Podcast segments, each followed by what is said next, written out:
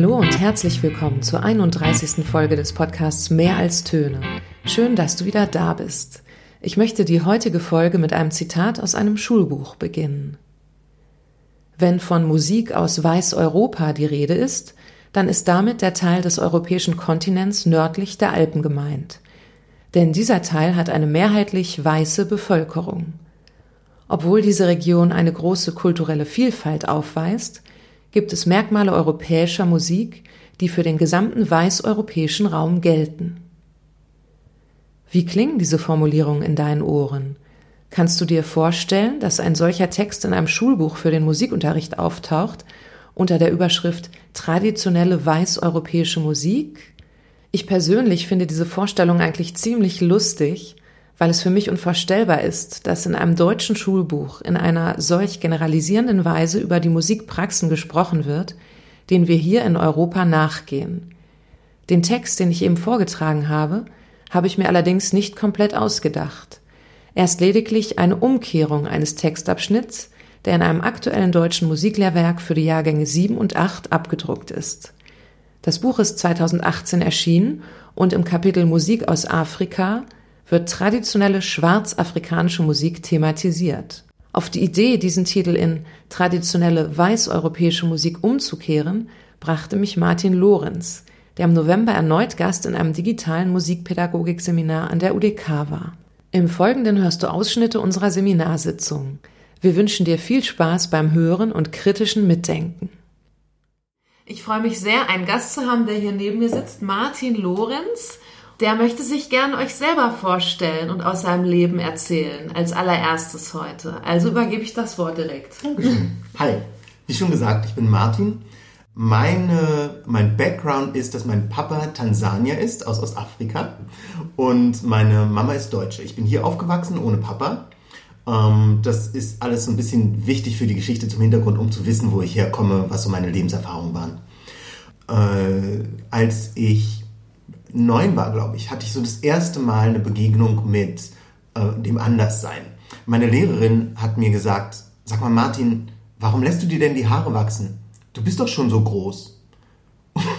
Und als neunjähriges Kind musste ich da erstmal nachdenken, hä, worüber, wovon redet sie?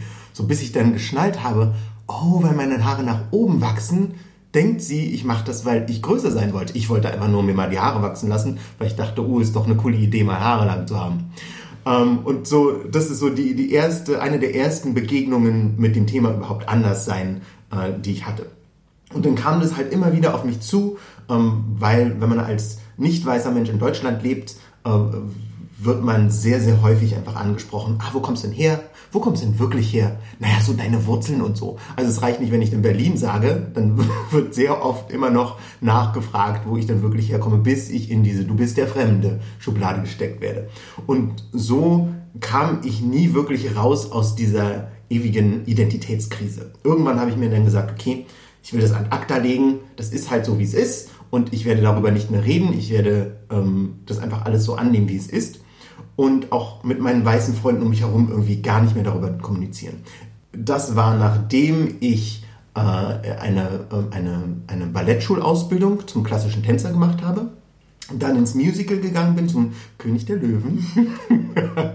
ähm, Klischee! Vor allem auch mein, mein Beweggrund dabei war, dass ich A, äh, singen lerne und B, ähm, mit Afrikanern einfach in Berührung komme, weil ich im, in Ostberlin einfach keine afrikanische Community hatte, zu der ich irgendwie äh, gehören konnte und die ich irgendwie Dinge fragen konnte oder so. Ich habe mich sehr danach gesehen. Und dann bin ich ähm, nach Afrika gegangen, ein Jahr, nach Westafrika, nach Burkina Faso und Ghana, um einen Freiwilligendienst zu machen, weil ich ähm, wissen wollte, wie es ist, in Afrika zu leben und nicht nur als Tourist dahin zu kommen, sondern ähm, in, in eigentlich am besten in Ostafrika irgendwo, aber ich wurde dann nach Westafrika entsendet mit meiner Entsendeorganisation, dem Deutschen Entwicklungsdienst, um halt zu verstehen, wie ist es denn überhaupt in einem der Länder in Afrika zu leben. Wir hören ja immer so viele Sachen, aber wie ist es wirklich da zu sein? Genau, das habe ich mit dem Deutschen Entwicklungsdienst gemacht. Äh, da habe ich meine ersten Entwicklungsdiensterfahrungen gemacht und das war sehr augenöffnend. und dann, als ich wiedergekommen bin, habe ich gesagt, okay, alles, was von meiner Tanzkarriere übrig ist, ist nichts mehr. Ich habe keine Lust mehr darauf. Ich habe jetzt richtig Input, den möchte ich gesanglich umsetzen und bin Sänger geworden. Vor drei Jahren circa fiel mir dann das Thema Rassismus äh, insofern wieder auf die Füße, dass ich in einer Band war und gemerkt habe, ich habe jetzt sieben Jahre lang mit denen nicht über das Thema geredet und wenn ich versuche, dieses Thema anzusprechen, fällt es mir total auf die Füße, weil sie überhaupt nicht verstehen, was ich sage. Sie verstehen ähm, meine, meinen Vokabular gar nicht so. Sie, wenn ich White Privilege sage, verstehen sie wirklich nicht, was, was das bedeutet, wovon ich rede. Ähm, und fühlen sich dementsprechend auch sehr schnell irgendwie angegriffen.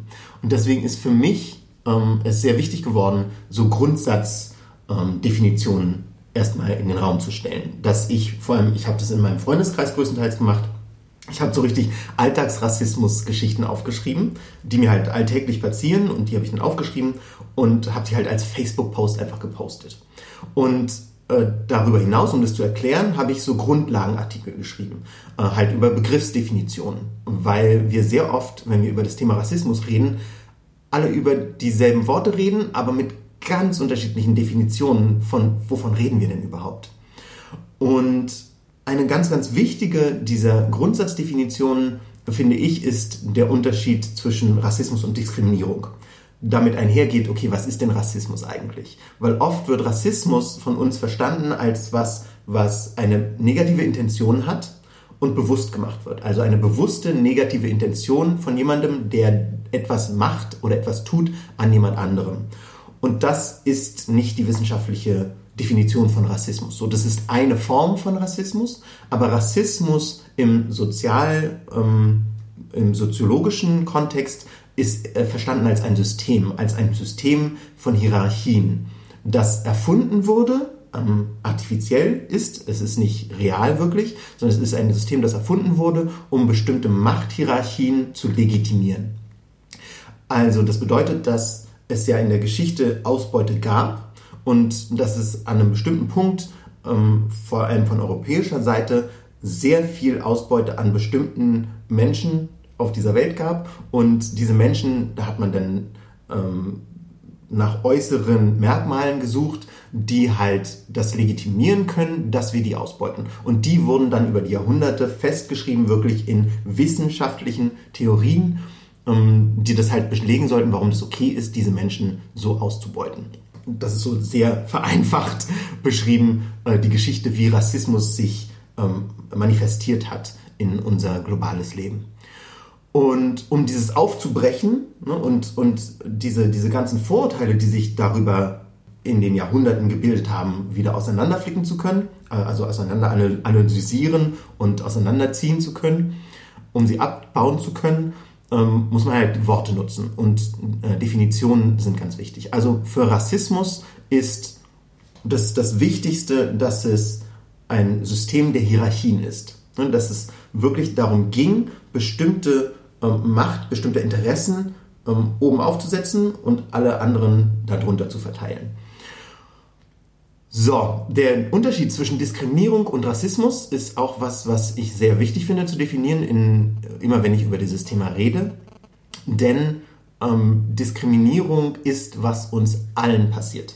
Jeder Mensch in seinem Leben ist irgendwie schon mal diskriminiert worden. Und es ist auch ein passiverer Begriff, als es meist Leute nehmen. Also es muss auch da nicht jemand aktiv diskriminieren, wenn äh, du einen Rollstuhlfahrer hast und im Gericht gibt es keine Rampe, dann ist das diskriminierend. Keiner hat einen bösen Willen dabei, aber es, die Situation ist einfach diskriminierend, weil der da nicht oder es erschwert reinkommt. Ähm, und insofern ist äh, auch Diskriminierung ein passiveres Konzept als aktiv irgendwer macht was Böses an irgendwem. Was ich heute ähm, mit euch machen will, vor allem, ist äh, Schulbücher angucken und so ein bisschen ähm, die Lektüre, die, äh, die uns Daniela da geschickt hat, auseinandernehmen und analysieren und meine Gedanken dazu preisgeben und auch die Fragen, die sich stellen ähm, bei mir, wenn ich das mir angucke und äh, das dann nachher auch von euch. Wir haben während der Seminarsitzung einige exemplarische Seiten aus Büchern für den Musikunterricht in Klasse 7 und 8 zusammen angeschaut. Über drei davon soll es auch in dieser Podcast-Folge gehen. Da du sie nicht sehen kannst, werde ich die wichtigsten Bestandteile dieser Seiten beschreiben, damit du sie dir vorstellen kannst. Die erste Doppelseite, über die wir sprachen, hat den Titel Pieces of Africa. Der Titel wurde von einer CD übernommen auf der Stücke des Komponisten Dumisani Maraira aus Simbabwe zu hören sind. Die erste Zwischenüberschrift auf dieser Seite lautet Begegnung mit dem Fremden. Rechts daneben ist ein Foto abgedruckt. Auf dem Foto ist eine afrikanische Mutter mit ihrem kleinen Sohn von hinten zu sehen. Die beiden stehen am Strand und schauen bei Sonnenuntergang auf das Meer. Um, ähm, Pieces of Africa ist der Titel des Gesamtkunstwerkes von, von mehreren verschiedenen Sätzen ähm, und darunter gleich steht Begegnungen, Be Begegnung mit dem Fremden. Das, das ist äh, ein wunderbares Be Beispiel für Othering, das Fremde. Pieces of Africa ist von ähm, dem Komponisten Dumisani Maraire geschrieben und für den ist Pieces of Africa nichts Fremdes. So, ne, wer, wer erzählt von wem? Über wen wird erzählt. Wer ist das Subjekt in dieser Geschichte? Wer sind die Objekte oder das Objekt in der Geschichte?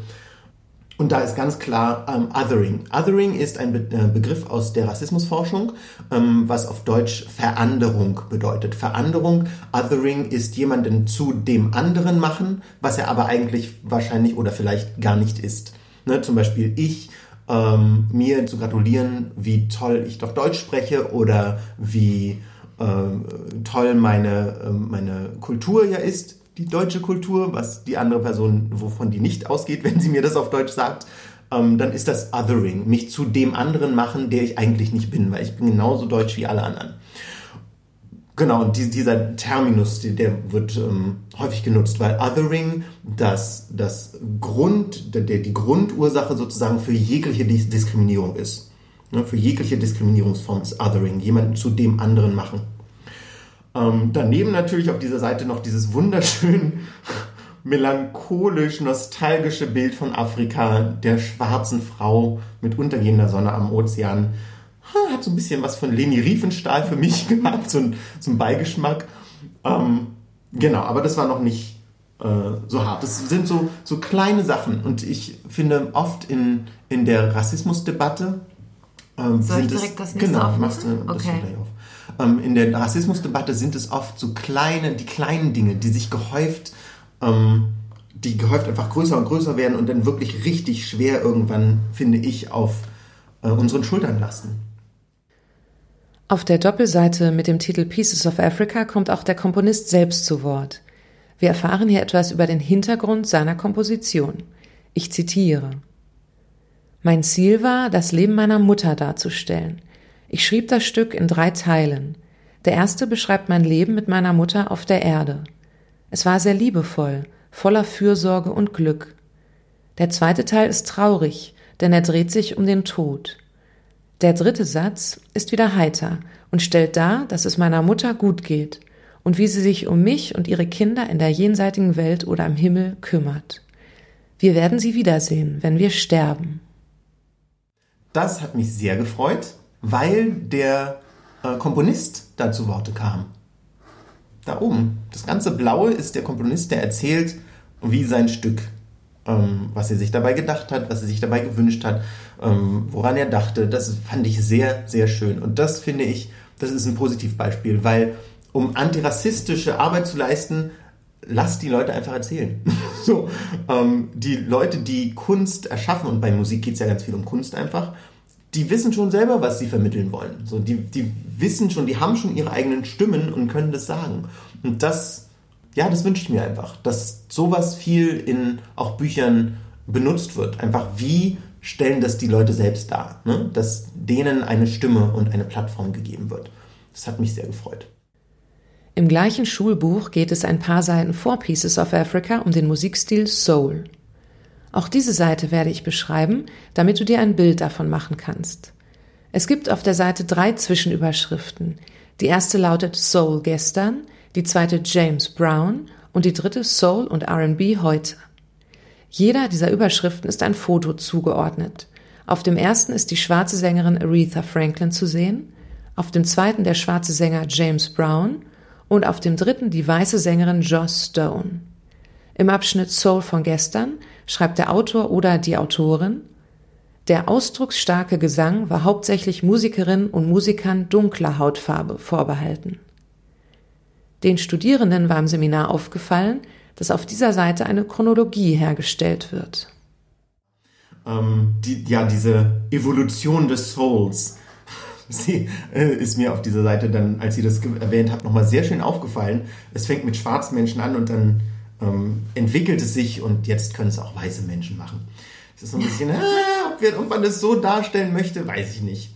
Aber äh, was mir als allererstes ins Auge gesprungen ist, ist äh, Musiker dunkle Hautfarbe. Dunkle Hautfarbe ist nicht wirklich passend, um zu beschreiben, worum es da ging. Schwarz wäre passend. Es waren schwarze Soulmusiker. Schwarz ähm, sollte eigentlich nur noch als politischer Begriff benutzt werden, also nicht mehr um zu sagen Hautfarbe, weil dann wäre ich ja nicht schwarz, ich wäre braun. Aber braun bin ich nicht. Ähm, ich bin aber schwarz.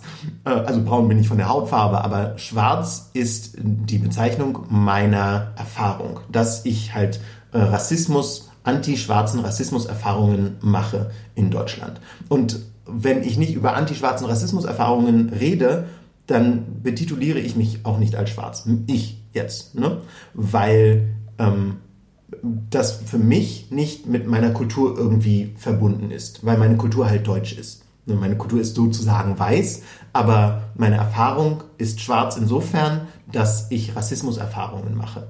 Und das finde ich einen sehr viel effektiveren, äh, eine effektivere Benutzung des Begriffes. Nicht die Haut, sondern es geht eigentlich darum, was ist meine Erfahrung, wie kommen Leute auf mich zu, ähm, was erfahre ich.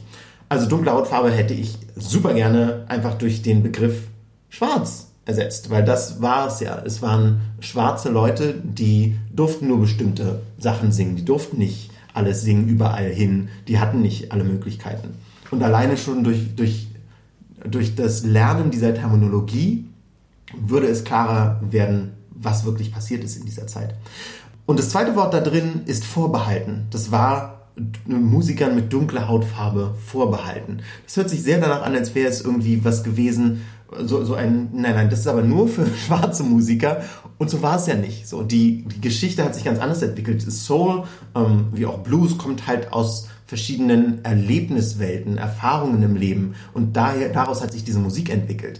Und das wäre super interessant, finde ich, auch für Kinder zu lernen. Ne? Und das, ist, das kann total mitreißend sein, wenn man die Geschichten dahinter ähm, versteht und, und auch transportieren kann. Ähm, und das hat aber nichts mit Vorbehalten zu tun. Das ist wieder so, ein, so das Schönreden von eigentlich sehr hässlichen Dingen, die wir sehr oft machen in Deutschland und die ich glaube, wir nicht immer so machen müssen. Ne? Es, ist, finde ich, auch okay, und machen wir ja auch im Geschichtsunterricht zum Beispiel, zu sagen, nee, da, da gab es richtig Scheiße. So, es war richtig schlimm, unter anderem. Und ähm, auch das, finde ich, müssen wir, müssen wir nicht verstecken. Ne, da müssen wir, müssten wir uns theoretisch nicht ähm, vorscheuen. Äh, und das, das letzte, was mir auf dieser Seite noch aufgefallen ist, ist äh, Nummer zwei weiter unten. Es ist beinahe unmöglich, den Gesang von Soul-Sängern zu notieren. Notieren. Wieso? Wieso denn? Warum, warum müssen wir das notieren? Wenn wir wirklich sagen, okay, wir wollen die ganze Palette an menschlichen Emotionen, an menschlichen ähm, äh, auch äh, Erfahrungshorizonten äh, vermitteln, damit die Kinder einfach verschiedene Inputs haben, dann müssen wir das doch vielleicht auch gar nicht notieren. So, warum? Du sprichst mir aus der Seele. Äh, ja, Als das ist vielleicht nicht die geeignetste Herangehensweise überhaupt. Ne, das, aber das wieder dieser White Gaze, dass davon ausgegangen wird, oh, es ist ganz wichtig, dass man Musik notieren kann, sonst kann man sie ja nicht weitergeben. Was schwarze Menschen seit Jahrtausenden gemacht haben, Musik weitergeben, ohne jemals irgendwas zu notieren. Ne? So, wo, wo sind unsere Fokuspunkte? Was ist wichtig? Was, was ist nicht wichtig? Ne? Und da war mir wieder sehr klar, oh ja, das ist aus einer sehr eurozentristischen Sicht ähm, geschrieben, das Ganze. In einem anderen Schulbuch für die Klassen 7 und 8 habe ich das Thema Capoeira, ein Kampftanz aus Brasilien, gefunden. Um die Darstellung dieser brasilianischen Praxis in einem deutschen Schulbuch wird es als nächstes gehen. Auf der Seite wird zunächst einmal der historische Hintergrund erläutert und dann zwischen Capoeira als Kampftanz und der Musik der Capoeira unterschieden. In Aufgabe 1 werden wir dazu aufgefordert, die Texte zu lesen und ihre zentralen Aussagen zu benennen. Aufgabe 2 lautet wie folgt. Überlegt, warum den afrikanischen Sklaven untersagt wurde, ihre Kampf- und Verteidigungstechniken in Brasilien weiter auszuüben und sie die Techniken dann als Tanz ausführten. Hierzu bemerkte zunächst einmal Olivia, wir fanden die Aufgabenstellung auch wieder sehr interessant auf der Seite. Also besonders Aufgabe 2, ja, wo halt eigentlich im Grunde genommen auch äh, gefordert wird, dass man wieder so die weiße Perspektive eigentlich voll verstärkt und nur aus dieser weißen Perspektive heraus Gründe dafür findet, warum denn das Capoeira verboten werden sollte und so. Also das war schon fanden wir auch ziemlich komisch, alleine dann wieder so eine Aufgabe da reinzubringen. Ah, da würde ich jetzt gern mal dagegen argumentieren. An sich finde ich, hat die Aufgabe auch ihr Gutes, weil sie veranschaulichen kann, dass gewisse Menschengruppen ein Interesse daran haben, dass andere weiterhin unterdrückt werden, dass diese Hierarchie, die Martin vorher angesprochen hat, dass sie erhalten bleibt auch und sie bestimmen, wie man zu leben hat in diesem Land, in dem man gemeinsam lebt. Das könnte man, wenn man die Aufgabe bearbeitet, glaube ich, auch herausfinden. Könnte ich dir zustimmen, wenn da, ähm, wenn es anders formuliert wäre. Ähm, äh, weil diese Herrschaftshierarchie wird da sehr gut klar.